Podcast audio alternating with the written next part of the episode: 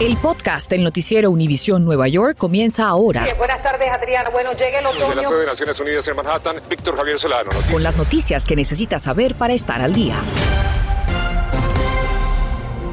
¿Qué tal? Muy buenas tardes. Les acompaña Adriana Vargasino. Muchas gracias por estar con nosotros. Nos vamos a ir al Bronx, en donde la comunidad, por supuesto, sigue atenta a la tragedia de este incendio del pasado domingo. No solamente hoy se han anunciado nuevos recursos financieros de ayuda para los damnificados, sino que también se realiza una vigilia en honor de todas estas víctimas. Nos vamos hasta Fordham Heights. Allí se encuentra nuestro Alejandro Condis, que nos tiene los detalles de lo que transcurre a esta hora. Adelante, Alejandro.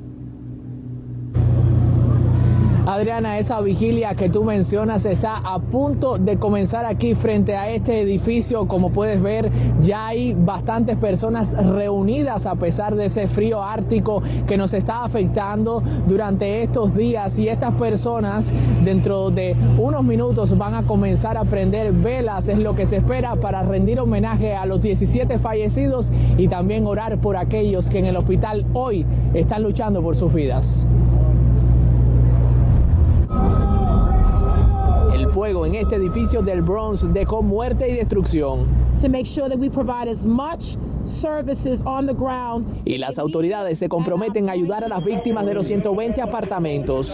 If you live in a luxury building in Manhattan, fire safety is a given. Saben que nada reparará el daño emocional, pero creen que comunidades de bajos recursos como el Bronx están en mayor peligro y cuentan con menos para salir adelante. Si una familia eh, tiene una persona que perdió su vida y quiere que esa persona descanse en su país de origen, eh, vamos a asegurar que ellos puedan, eh, que tengan los recursos para poder hacer eso.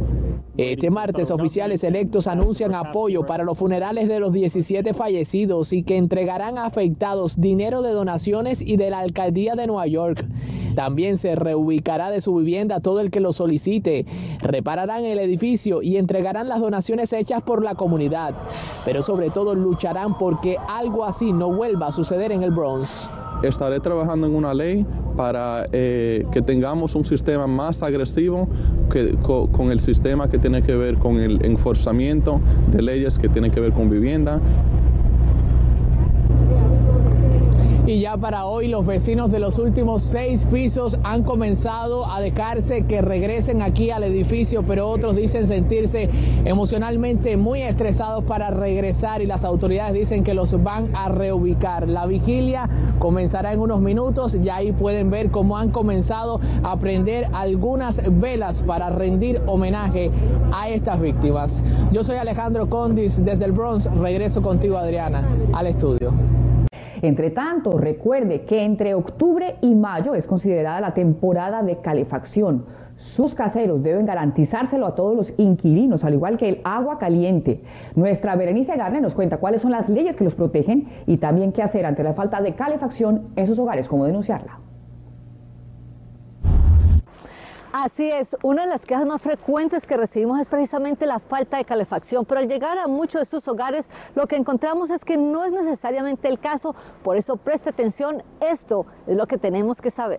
Este diagrama hecho por la ciudad de Nueva York para educar explica que la temperatura requerida por ley dentro de un apartamento depende de dos cosas la hora y la temperatura que está haciendo afuera. Eso quiere decir que si durante el día aquí está menos de 55 grados, dentro de su casa debe estar por lo menos en 68.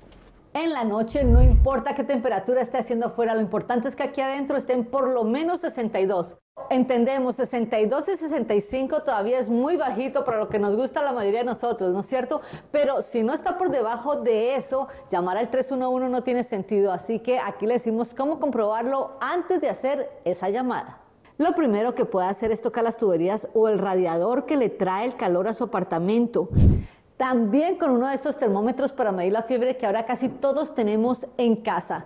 Apúntelo a una pared interna, nunca a una ventana porque estaría dando una lectura más fría como pueden ver. Y si encuentra que el radiador está frío o la temperatura por debajo de 65, entonces hable con su súper o el casero para ver si es que la caldera o sistema de calefacción está dañado. Si es así, pregunte cuándo lo van a arreglar. Ellos tendrán hasta 24 horas para hacerlo. Después de este tiempo, usted puede notificarlo a la ciudad llamando al 311. Y atención, caseros, porque ¿qué pasa si usted no brinda calefacción o agua caliente? En la primera violación le pueden dar hasta 500 dólares por día y en la segunda violación hasta mil. Berenice Garner, Noticias Univisión 41. Y en otras noticias, después de la trágica muerte de esta jovencita en Manhattan, esta joven cajera, pues el alcalde Eric Adams se ha reunido con alcaldes locales, o mejor con líderes locales, para discutir salidas a esta crisis de violencia de la ciudad de Nueva York. Gary Merson en vivo desde East Harlem, en donde ocurrió esta tragedia, nos cuenta lo que ocurrió en este encuentro. Adelante, Gary.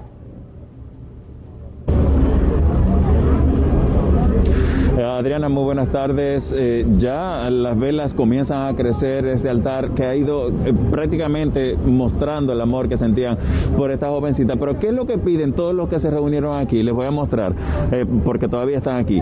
Policías, patrullas más frecuentes, no un día como hoy, no cuando sucede algo, sino permanentemente. Pero además de eso, fondos que se redistribuyan lo que son los recursos, que tengan opciones los jóvenes para que esto no suceda en la comunidad. Aquí estuvieron el defensor del pueblo, Giovanni Williams, estuvo el presidente del condado, um, Mark Levine, además de la concejal Diana Ayala, pero el alcalde dijo que no va a tolerar eso en esta comunidad que sufre lo que pasa entre los jóvenes, que él dice que no quiere ver esas estadísticas que maneja la policía de la ciudad de Nueva York y que eso no puede seguir ocurriendo, que por, por eso valora el esfuerzo que están haciendo todos estos líderes y estas organizaciones comunitarias, incluidas las religiosas, para que esto no es que se responda a eso, sino que se elimine completamente. Informando en vivo desde East Harlem, Gary Mercer Noticias, Univisión 41, de vuelta contigo. Estás escuchando el podcast del noticiero Univisión Nueva York. Estudiantes de una escuela de nuestra área unen sus voces para exigir la opción remota. Esto ante el repunte de casos no solamente de estudiantes, sino también de profesores y de otros empleados de su plantel. Mariela Salgado los acompañó porque ni el frío extremo les impidió hacer escuchar su voz. Esta vez la manifestación fue planeada por los propios alumnos que desafiando el frío, las gélidas temperaturas, salieron a pedir una opción remota de aprendizaje. Y ahí estuvimos esperándolos. Porque los casos en el plantel se han disparado y los embarga el miedo. Muchos familiares míos han muerto, se han contagiado de COVID y por problemas médicos, especialmente por donde yo vivo, tienen padres en casa o tienen abuelos, abuelos y ellos necesitan protección. Si ellos se enferman, ¿Qué va a ser de ellos? Muchos estudiantes desfortunadamente salieron positivos, los trajeron a la casa. Si se quedan en las aulas, esto es lo que piden que la escuela siempre supla pruebas en los salones, aumentando totalmente el 20% de las pruebas al azar que se realizan ahora entre empleados y alumnos y mejorar la ventilación. Estamos un día bastante frío y todos estos estudiantes a cruzar la ciudad tienen las salones, ventana abierta. Y en esta escuela también de Manhattan están pidiendo el apoyo de los maestros, por eso quisimos contactar a la UFT que ya nos ha dicho que se necesitan por lo menos 3.000 suplentes para cubrir a maestros enfermos. Hasta el 10 de enero, más de mil casos al día. En total, más de 14.000 se enfermaron. Más de 11.000 eran estudiantes. Contactamos a la alcaldía porque el propio Eric Adams en un debate en el que su servidora le preguntó si darían una opción remota para padres, nos respondió que sí. El alcalde Adams ha dicho que iba a ofrecer una opción remota. ¿Ustedes han escuchado algo? Él no ha ofrecido esa opción. Él ha dicho que él quiere mantener la escuela abierta. Los candidatos dicen mucho y cuando se presentan a la oficina hacen otra. La alcaldía no nos respondió. Háblame de este SCAMI. ¿Qué quiere decir este SCAMI? Esto es algo que nos ayudará a um, firmar una petición para poder este, exigir una opción remota para los estudiantes. En Manhattan, Nueva York, Mariela Salgado, Noticias, Univisión 41. Bueno, y atención, ojo, si usted es propietario de un pequeño negocio o de una compañía que tiene empleados y de pronto tuvo que recurrir al conocido PPP, estos préstamos para protección del pago de los empleados, es el momento, se están venciendo los plazos para aplicar al perdón. Conversamos con Kenia Abreu, que es la presidenta de la Cámara de Mujeres de Comercio de Nueva York, y nos cuenta qué puede pasar donde usted no lo haga. Ojo a los detalles. Kenia Abreu, muchas gracias por atender a Univisión, Kenia. Y bueno, ¿cuál es ese mensaje urgente para aquellas personas que accedieron, utilizaron uno de estos préstamos para el pago de nómina, obviamente debido a la pandemia?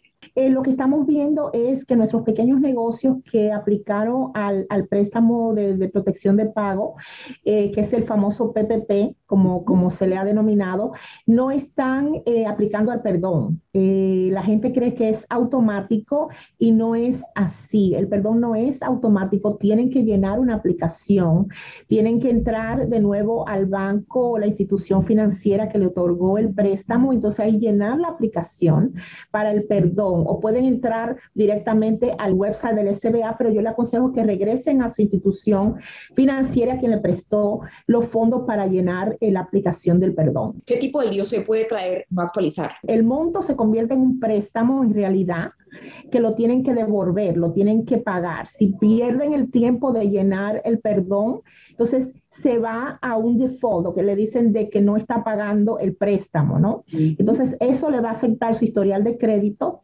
Recuerden que es un préstamo federal, es decir, que todo lo que tenga ya entonces que ver con el gobierno federal, sean beneficios, sean reembolsos de impuestos, sean eh, préstamos adicionales, sean becas inclusive para escuelas y todo, eso le puede afectar en un futuro. ¿Cuáles son exactamente esos plazos entonces para nuestra gente? Bueno, los plazos tienen que ver de cuándo lo llenaron. Es decir, que varía, ¿no? Varía este, eh, de cuándo ellos tuvieron el préstamo. Es una aplicación muy fácil de llenar. Nosotros mismos aquí en la Cámara lo podemos ayudar pueden llamar a la institución, al banco. Así que no quiero que se metan en problemas por no llenar una aplicación que es tan fácil eh, eh, de llenar y que, y que puede llenarse en cuestiones de minutos en sí para finalizar, ese perdón, digamos, cobija la totalidad de ese préstamo, es apenas un porcentaje, una parte. Ese perdón casi eh, cubre casi, eh, todo el préstamo, porque es eh, siempre y cuando justifique, ellos puedan probar que usaron el 60% del dinero para nóminas, para pago de empleados, cubre todo el, el, préstamo que le hicieron. Es decir, que no van a tener que devolver ni un centavo, pero si no llenan la aplicación del perdón, van a tener que devolver el monto. Kenia, gracias por estar con nosotros en Univisión. Siempre. Y el gobernador de New Jersey, Phil Murphy, ofrece el discurso sobre la situación del Estado y aquí está lo más relevante. Restableció la emergencia de salud pública sin nuevas restricciones. Propone no subir los impuestos a familias de clase media, continuar invirtiendo en la economía y luchar contra la violencia armada y la crisis climática. Gracias por escuchar el podcast del noticiero Univisión Nueva York. Puedes descubrir otros podcasts de Univision en la aplicación de Euforia o en univision.com diagonal podcasts.